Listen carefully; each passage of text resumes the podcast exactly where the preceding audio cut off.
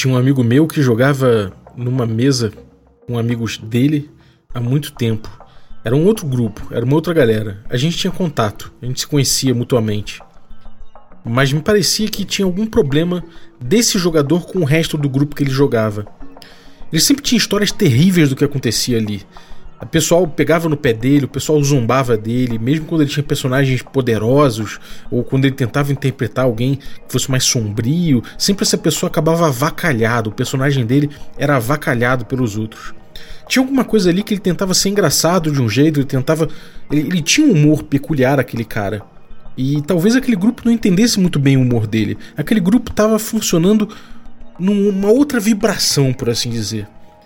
Eu sentia que aquele cara estava deslocado. De repente, com as pessoas certas, de repente no grupo certo, ele podia de, de repente vingar.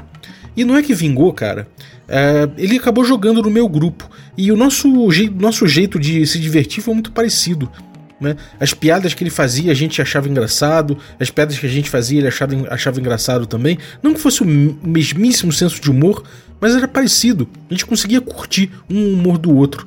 Isso nem sempre acontece. Já teve gente que entrou no meu grupo e que tinha um gosto específico para as coisas. Gostava de coisas que a gente não gostava muito. As referências de cinema, séries e tudo mais não combinavam com as nossas referências.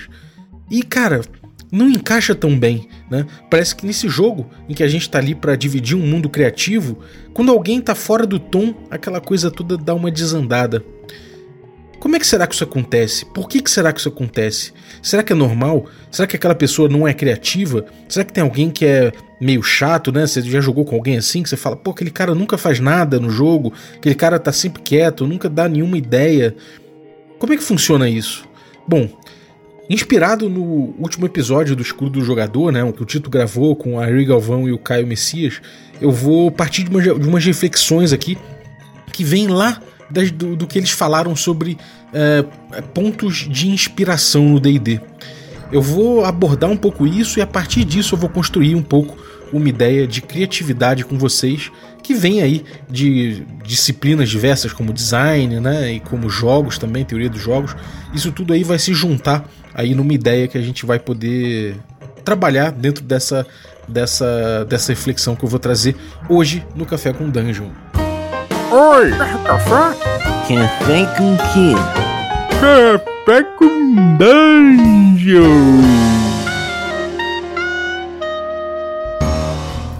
Bom dia, amigos do Regra da Casa. Estamos aqui para mais um café com Dungeon na sua manhã com muito RPG.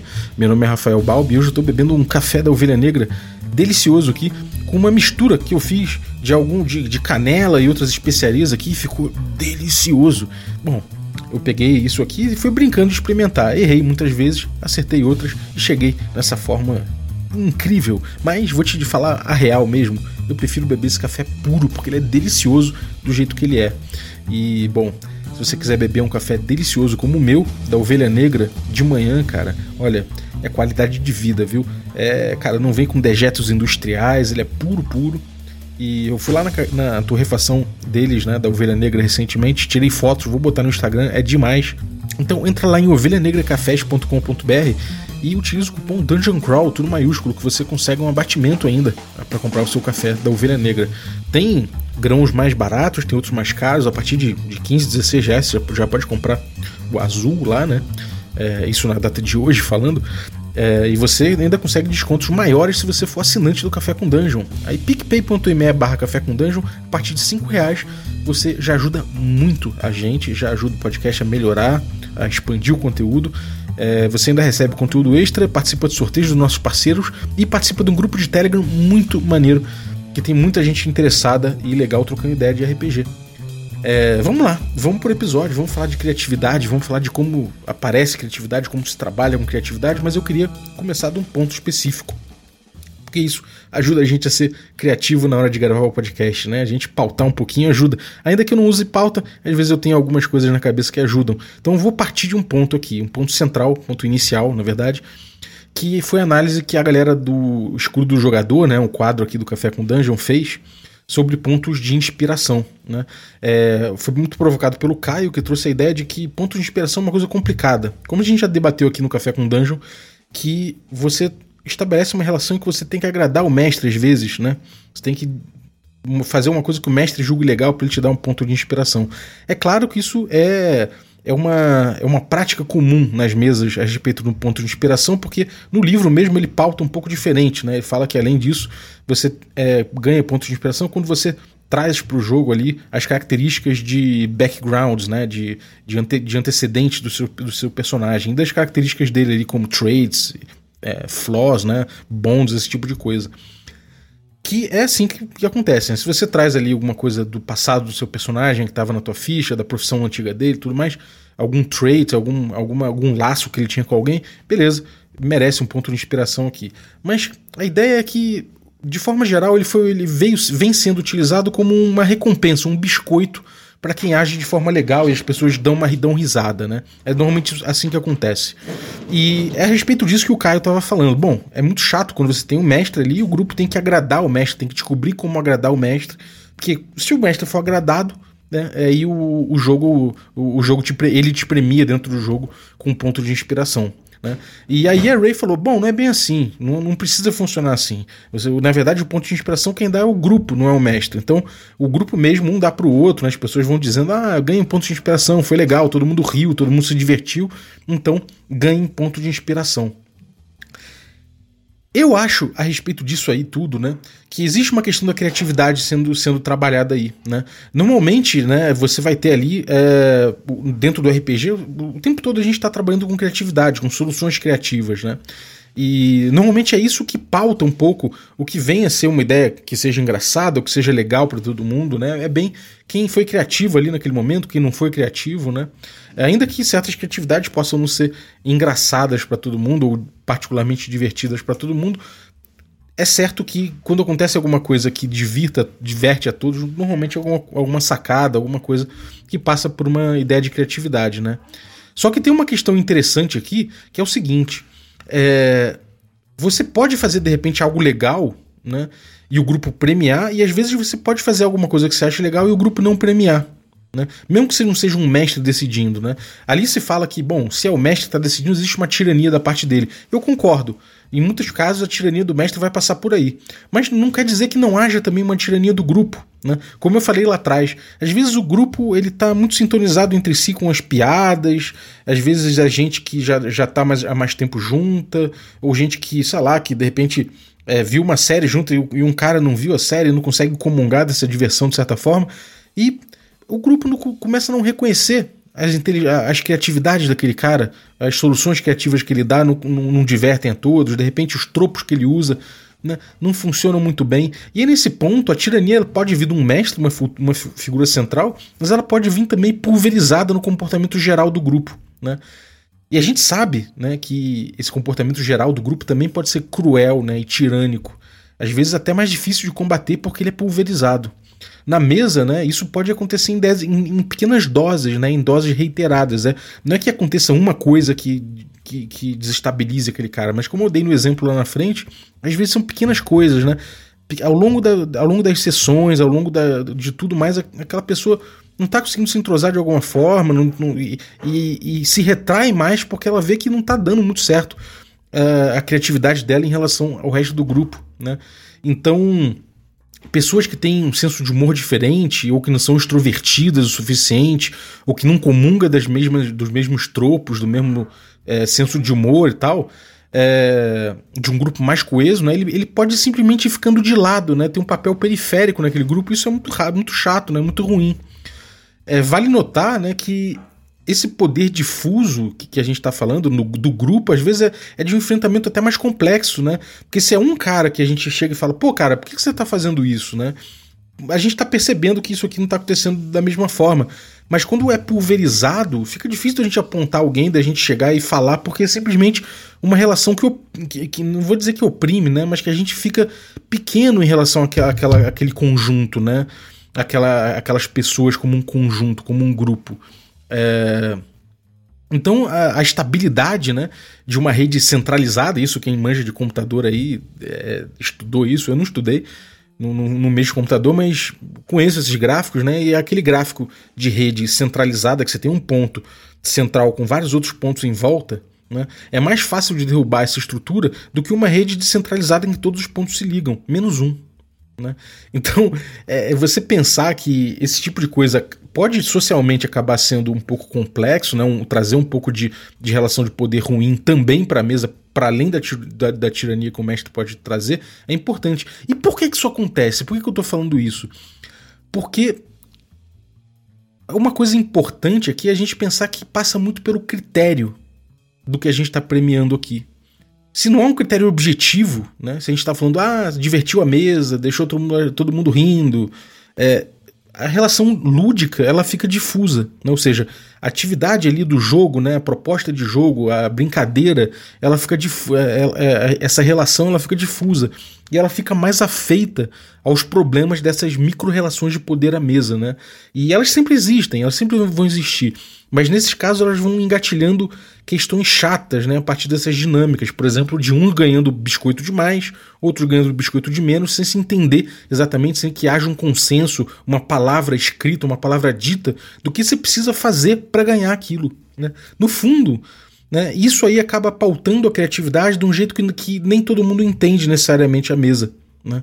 Por quê? Porque o critério ele não é objetivo, ele não é claro. Né? Essa relação lúdica ela pode dar errado, né? É, é, ela tem esse problema. Pode não dar errado nunca, né? Teu grupo se conhece, você só joga com gente foda, ninguém nunca vai ter problema com isso, mas a gente sabe que no, no dia a dia do RPG isso acontece acontece um monte. Vídeo, grupos de Facebook estão sempre cheios de gente reclamando disso naquele muro das lamentações eterno, né? E, bom, essa é uma primeira dimensão para quem se preocupa com a política da mesa para além do para além desse papo de na minha mesa todo mundo é maravilhoso e tudo funciona, né? pode funcionar. Dice Fudging funciona para muita gente, mas a gente conhece os problemas inerentes a essa prática no tocante à política da mesa. Então, a gente fecha essa primeira dimensão e eu vou trazer outra dimensão, né? uma dimensão paralela aqui, que é a da recompensa, né? de analisar a questão da recompensa. Você estabelecer um comportamento objetivo a ser recompensado, né, além de, de criar uma relação lúdica menos problemática, porque todo mundo sabe jogar aquele, aquele jogo, né, permite que o, que o, um, um mestre ou game design, designer paute melhor o jogo dele. Né? Então, o D&D original, ele fica claro que ele é um jogo de caça ao tesouro, pelas regras dele. Assim como o D&D terceira edição é um jogo de assassinato em massa, de, de monstros, porque é, é, por conta do jeito que o mecanismo dele recompensa é, é, acionado, né? Como é que a recompensa é acionada dentro do mecanismo dele. Então, no D&D clássico, né? Você enfrentar um monstro é muito perigoso e traz pouco lucro, né? Em termos de XP. Mas você pegar um tesouro e fugir dos monstros traz, traz muito mais. Então, é, é, você entende o que você precisa fazer, né? Você entende para onde a sua criatividade deve trabalhar, para que lado que você deve pensar as coisas. Então, premiar alguém porque o grupo se divertiu numa interação é bastante inócuo né, em relação a estimular um comportamento específico. Né? Afinal de contas, nunca vi ninguém se, é, se interessando em jogar uma mesa para se aborrecer. Né? Todo mundo está ali em busca de diversão, isso é claro. Né? Então, quando, quando você busca diversão no jogo, é interessante que ele estimule certas relações lúdicas que sejam divertidas, mas não necessariamente que ele busca diversão. Afinal de contas, a gente está sempre buscando. Né? Os jogadores estão é, sempre fazendo, é, buscando fazer o que, que, o jogo estimula, o que, que o jogo recompensa. Né? Isso é a teoria dos jogos. E por reflexo, eles se divertem. Então, se eu tô num jogo, se eu tô jogando basquete, que o objetivo é, é, é unir meu time para fazer cesta, eu vou me divertir quando a gente está fazendo as melhores táticas e fazendo as cestas. Né? Então a gente pressupõe que se alguém topou esse jogo, ele vai se divertir assim. Ainda que várias coisas podem deixar o jogo chato. Né? Então é, é interessante quando a gente busca um jogo que a gente estimule essas, é, essas relações lúdicas especificamente que sejam divertidas. Né? É, ponto de inspiração por diversão ele premia a consequência disso e não a causa. Né? Então, não, é, ele não ajuda a construir nada, ele só reafirma aquele grupo. Né? Ele só faz uma reafirmação do que aquele grupo acha divertido. Né? E que no fim das contas pode servir até para dizer: olha, é assim que esse grupo se diverte. E um cara que é mais malandro vai, vai, vai entender e vai entrar nessa, mas nem todo mundo. Né?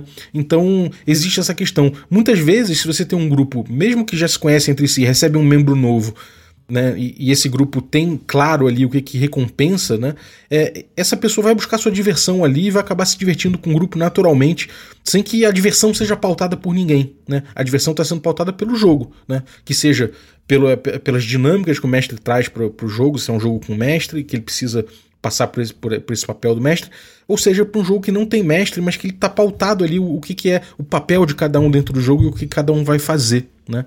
Então, para a gente construir alguma coisa, em vez de simplesmente reafirmar, ah, estamos nos divertindo, ponto de experiência para todos, é, é, importante que a gente tenha ali é, parâmetros, né? que a gente tenha ideias, pra gente, que a gente tenha é, quase ali uma, um jeito da gente estimular né, a criatividade. Né? Porque, afinal de contas, criatividade todo mundo tem, cara. Ninguém é, ah, eu sou uma pessoa que não é dotada de criatividade. É mentira, todo mundo é criativo. O lance da criatividade é que a gente tem que trabalhar a criatividade, né? A, a criatividade normalmente é como um músculo, que quanto mais a gente se coloca a criar, se coloca a brincar em cima daquilo, né? A viajar em cima e tudo mais, mais a gente cria, né? Tudo bem que existe esse momento da centelha divina, que você que é como um raio que vem na sua cabeça e você pensa, eureka, existe isso. Eu não vou brincar e falar, não, não existe esse, esse momento. Eu acho que existe.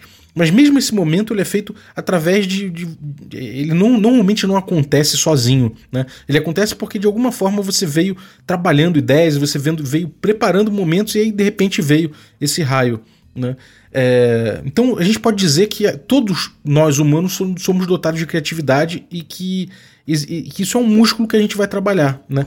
E para isso, né, existem muitos métodos e processos que muitas vezes lembram a gente de repetição e não de criatividade. Lembra aquele cara que pega um papel, carimba, pega outro papel, carimba, repartição pública, nada se cria ali. Beleza. A gente sabe que processos repetitivos e processo pelo processo, realmente, né, num Fordismo do mundo atual, realmente não é um papel criativo que a gente desempenhe. Né? Ainda assim, é, é importante a gente pensar que a gente pode utilizar de métodos e de processos né, na, em, em criação a gente tem uma grande inovação, principalmente a partir da, da, da era industrial, né, que a gente começa a trabalhar, em que a gente começa a pensar em processo criativo, em método de criação, porque afinal de contas a gente quer fazer mais e mais coisas, né? É claro, o processo criativo sempre existiu, né? Você pega um pintor antigo, ele passava, ele tinha um aprendiz. Você pega um cara de uma guilda antiga, ele passava para frente os ensinamentos dele, ou seja, ele passava para frente o que ele sabia, né? Você também pode. É, aí, como é o caso da. Depois da Revolução Industrial, começou a, pressionar esse lado, que é essa coisa de tornar a criação algo difundido, algo previsível e algo quantificável. Né? Isso acontece muito em design. Né?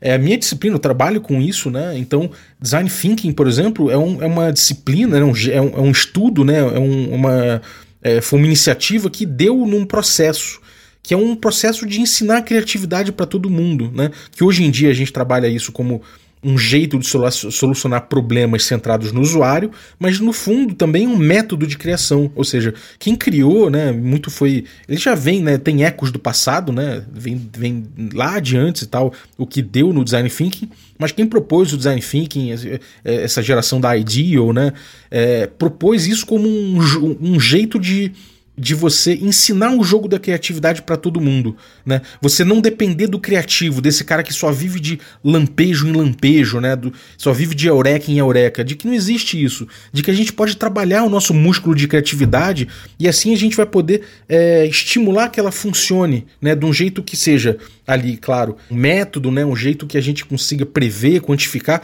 É assim que um designer, por exemplo, consegue é, metrificar quanto tempo ele demora para fazer um site, para fazer um um, cartaz, esse tipo de coisa, né, você consegue quantificar porque você trabalha a partir de um método. E, e, e, você não fica dependendo ali de uma criatividade surgir para entregar um trabalho. Não, você tem dois meses, então vamos passar por esse método de criação aqui que a gente chama de design thinking, que tem várias etapas, né? De recombinar elementos e tudo mais, pesquisa, recombinar elementos, trabalhar com ele, refinar e tal, testar, né? Isso, todo esse método do design thinking, ele serve para que a gente entenda como criar né? Para que a gente faça o jogo da criatividade e isso aconteça. É claro que isso é o método do design. E existem milhões de outros que você poderia fazer, né? Existem, inclusive o próprio design thinking se desdobra cada vez mais em mais e mais métodos de, de criação e de trabalho. Então, ele hoje em dia o design thinking já não é mais utilizado somente por designers, mas ele aparece sendo utilizado o tempo todo como ferramenta de criatividade, né? E bom, se antes ele parecia como somente solucionar um problema, hoje em dia ele, ele, ele normalmente se pauta ali em solucionar problemas centrados no usuário e essas especializações vão aparecendo, né? Porque esse é o jogo da criatividade pautado muito ali, claro, pela industrialização, pelo capitalismo, pelo mundo digital, né? E tudo mais. Tem críticas, é isso, é claro que tem. Eu mesmo sou um crítico de certas, de certas coisas desse, de, de, dessa ideia, né, de que você tem métodos e tudo mais para se criar. Por quê? E de forma geral, você, o que você está ensinando com isso é um método de criatividade incremental. Você vai incrementando as ideias que você teve até agora. E existe também um, um, outro tipo de criatividade que eu acho que fica um pouco de lado nesses métodos, que é justamente uma, uma criatividade disruptiva, que muitas vezes vai ser deixada nesses métodos, porque ela parece, ela vai parecer um patinho feio muitas vezes dentro desse método. Mas isso é uma outra questão. Isso é muito pelas características dos projetos que as pessoas vão fazendo, da manutenção dos produtos e de valores e não sei o que.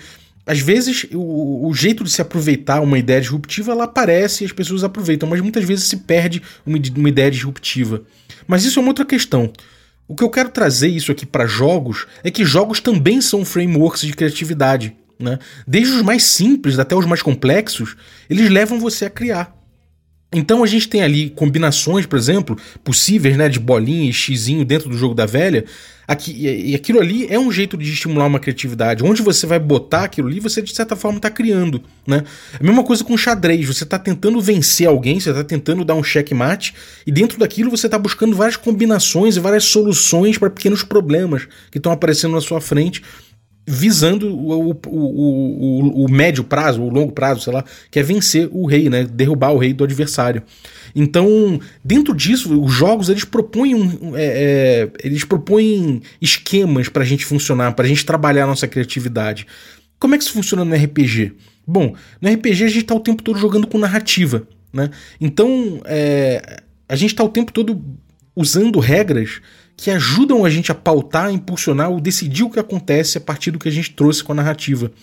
Claro que muitas vezes, isso a gente já viu aqui no café muitas vezes, né? A gente trocou essa ideia que muitas vezes os jogos eles, eles trazem mecânicas que acabam pautando bastante a narrativa, mais até do que do que pode ser interessante, né? Alguns jogos eles, eles têm uma mecânica tão pesada às vezes que pauta mais a narrativa do que o contrário. Mas a ideia do RPG é justamente que a narrativa ela paute o jogo. Né? Ao contrário do, do xadrez, a gente não, se eu disser que eu sou o Napoleão com, com o rei, com o meu rei, não vai mudar o meu jogo, na teoria. Né? Na teoria não é para mudar.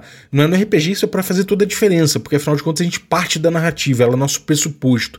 E essa narrativa ela vai trazer esse essas regras que vão, de certa forma, não sei se é nem o termo certo para se usar, mas gamificar, trazer relações de jogo, né? trazer relações lúdicas para aquela narrativa. Então, em última análise, a gente pode dizer que as regras de um RPG elas compõem todas as vontades criativas naquele jogo, né? dentro daquela narrativa. É, é, falei até vontade criativa, mas poderia dizer também vontade narrativa, né? Ele compõe todas as vontades narrativas ou as vontades criativas naquele jogo. É, e aí, cara, a gente tem ali, por exemplo, sei lá, jogadores controlam seus personagens e através deles eles trazem suas criatividades, enquanto o mestre ele controla o mundo através do mundo ele se expressa. Beleza, a gente tem ali uma composição né, de ideias ali e a partir desse, desse framework básico a gente vai trabalhando cada vez mais a nossa criatividade. Ou um jogo sem mestre, em que a gente tem jogadores se acionando mutuamente através de dados, pautando uma narrativa, com um fim específico que é, é você, de, de, repente, terminar ali o jogo com, sei lá, com, com mais coisas positivas do que negativas, enfim. Existem objetivos, né? Mesmo os jogadores ali com seus personagens, né? Os personagens têm objetivos, o mestre ele tá pautando o mundo de alguma forma, existe uma narrativa sendo trabalhada, né? Ou o mestre age somente quando o jogador falha. Isso também é um jeito de você dividir esse jogo lúdico, né? O, o, Dungeon World, por exemplo, ele vai mais longe, né? Então a gente pode dizer que ele é desse último tipo, que no Dungeon World o mestre age quando o jogador falha de forma geral. Então a gente pode dizer que, além disso, né, o, o Dungeon World traz outras, outros, outras é, outras engrenagens para ajudar a nossa criatividade, por exemplo, quando ele fala, quando ele pauta relações entre personagens e seus vínculos. Né? Isso é uma coisa interessante. Né? É, a gente sabe que quando que você vai ganhar ponto de experiência lá no, no jogo, né? quando o seu personagem resolver um vínculo que ele tem com outro personagem. Então, isso leva você a ativar a narrativa daquela forma, pautar um pouco a narrativa. Ou seja, ele está estimulando a sua criatividade para esse lado, porque é essa experiência que ele quer entregar. Né? O Backpacking Dream do, do Matheus Wax ele pauta muitos laços que você constrói durante o jogo. Então ele leva você a buscar isso. Né? O que, que ele está fazendo? Ele está dizendo para você o que, que é ser criativo nesse jogo. Né? Se você disser, no meu jogo, quando você divertir a mesa, você ganha pontos de XP, né? Eventualmente você vai ter relações de poder sendo traçadas ali porque não é nada objetivo. Mas quando você tem no seu jogo detalhando o que é criar um laço, o que é resolver uma relação entre dois personagens e seus vínculos e isso dá XP, ou quando você falha você ganha um XP, quando você ganha uma moeda de ouro você ganha XP, você tem a sua recompensa trabalhada claramente ali. E isso estimula o jogador. É claro que a gente pode dizer que, bom, isso é um papo muito caixa de Skinner, né? Aquele, também tem um episódio no Café com Dungeon sobre caixa de Skinner, se você quiser saber mais. Mas essa coisa de condicionar o ratinho a fazer uma coisa sempre que toca um sino, por exemplo. Não é muito esse papo que eu estou trazendo aqui. É claro que passa um pouco por isso, né? Existe, é, é, como no próprio episódio eu, eu, critico um pouco essa ideia da caixa de Skinner e que os jogos podem ser muito mais do que isso. E é claro que pode, afinal de contas a gente está pautando uma narrativa. A gente sabe, né, que de forma geral o jogo não vai ficar, é, ele não vai ficar é, restrito somente aquelas relações que ele, que ele pauta. Né? Então a gente sabe, por exemplo, que o DD, inclusive isso é uma coisa clássica, né? o DD clássico, o DD antigo, ele, por mais que ele paute bastante combate, né? Tem classe de armadura, taco, não sei o que, vários é, dano de arma, tudo isso é pautado no jogo. A gente sabe que, de forma geral, o combate é evitado no DD clássico porque ele é muito mortífero. E se você der mole, cara, você vai morrer muito rápido com o seu personagem. Então ele não é interessante. Então a gente sabe que por mais que não é, não é só porque um jogo pauta aquilo, né, que ele vai e ele até dá recompensa se você matar um orc, por exemplo, você ganha XP, não é só porque ele traz essa recompensa que você vai escolher fazer aquilo. Existem outras coisas no jogo que podem levar você, inclusive, você a encontrar um jeito mais criativo e menos arriscado de superar aquele goblin. Esse é o jogo. Se você encontra um jeito criativo de fazer aquilo, ou seja, criativo no jeito de afastar os perigos, e aí nesse caso a gente tem até uma leitura que a gente faz aqui no, no nosso sistema, né, no, no, Caves and Hexes, que é, é o, jogo é muito o, a atuação do mestre, né, a arbitragem do mestre vai pautar o risco, né, como um critério mais objetivo, a gente vai quantificar o risco nos dados, né, isso aí traz mais relação lúdica, traz uma relação lúdica mais saudável para o jogo do que simplesmente você falar que é você, ah, a gente está aqui para se divertir. Então, de certa forma, a criatividade no RPG ela é pautada não somente pelo pela, pela, pelo sistema, né, pela regra que está ali, e também pelas dinâmicas que o mestre imprime no jogo, se é que tem um mestre só, ou de forma pulverizada por todos os jogadores, caso não tenha mestre. E isso é muito importante. Né? Se a gente está querendo entender a criatividade por onde passa, né, pro tanto para os jogadores quanto para o mestre, é importante a gente entender o que, que o jogo está estimulando e onde é que a gente vai chegar com isso. Né? E a partir disso, obviamente, me parece que quando todo mundo consegue buscar né, os seus objetivos e suas recompensas e evoluir dentro daquela relação lúdica, me parece que aí sim todos estão muito mais aptos a, se divertir sem que haja alguém deixado de lado. Enfim, isso tudo aqui, né? Eu acho que esse, toda essa essa, essa construção aqui que eu fiz a respeito disso é para mostrar que o que me importa, né, de forma geral num jogo, né, e quanto melhor ele é, quanto mais claramente ele coloca as relações lúdicas dele em mesa. É, então, se você pega um jogo que deixa claro o que, que ele. O, o, como é que as pessoas vão agir ali dentro, como é que elas vão buscar serem bem-sucedidas ali, como é que elas vão buscar. É, não digo vencer, mas como elas vão buscar resolver ali seus, é, suas coisas e ganhar seus, suas evoluções de personagem, seus pontos, seja lá o que for, aquele jogo vai, de forma geral, funcionar de forma mais sadia na relação lúdica que ele propõe. Né? É, eu posso botar como exemplo aqui o City of Mist e o Masks, né? O City of Mists eu achei um, um jogo incrível, mas eu achei que certa, e eles são muito similares, né? São jogos que você tem os personagens ali. É, eu falei, desses dois desses dois jogos recentemente aqui no Café com Dungeon, são dois PBTAs. E os dois trabalham mais ou menos com uma, uma ideia similar, né? Que não é exatamente é, quer dizer, são super-heróis, né? Os, dos dois lados, de um jeito ou de outro. São pessoas dotadas por grandes poderes, né? É, e que eles têm personalidades a se desenvolver em paralelo a esses poderes, a essa identidade secundária que eles são chamados, né? Que eles são que, que, eles sentem que eles têm que desenvolver também. Então existe esse lado conflitante. Me pareceu com a relação que acontece no Masks, né? A relação lúdica, eu estou falando como o sistema funciona e como ele pauta essa criatividade.